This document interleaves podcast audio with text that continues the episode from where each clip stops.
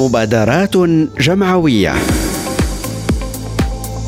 لكل مبادرة أثر في الحياة والمجتمع.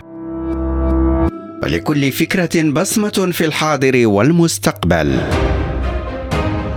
مبادرات جمعوية. قصص مبادرات ملهمة. مع عبد الرحمن الخدار يوميا على ريم راديو.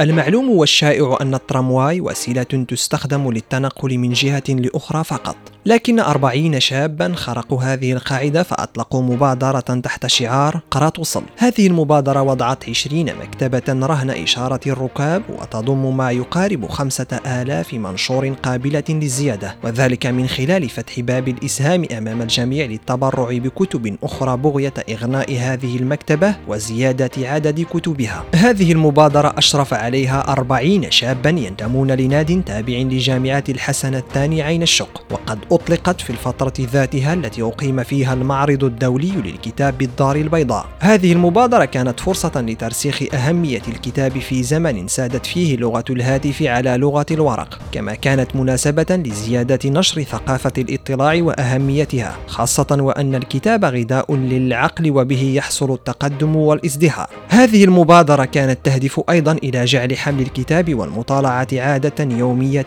والغاية هي التشجيع على القراءة. اختيار هؤلاء الشباب الترامواي لإنزال هذه المبادرة على أرض الواقع ليس اعتباطيا. فالقراءة ووسيلة النقل هذه كلاهما يؤديان نفس الوظيفة ألا وهي عملية النقل. لكن الفرق يكمن في كون القراءة والمطالعة تنقلك وتسافر بك إلى عوالم وحقول معرفية وفكرية متنوعة والترامواي ينقلك فيزيائيا من وجهة لأخرى. وكلاهما يحققان نفس الغاية ألا وهي الوصول. ومن هذا المنطلق انبثق شعار اقرأ تصل أو قرأ توصل. هذه المبادرة الشبابية لقيت إقبالا كبيرا من مختلف الفئات السنية ولقيت استحسانها.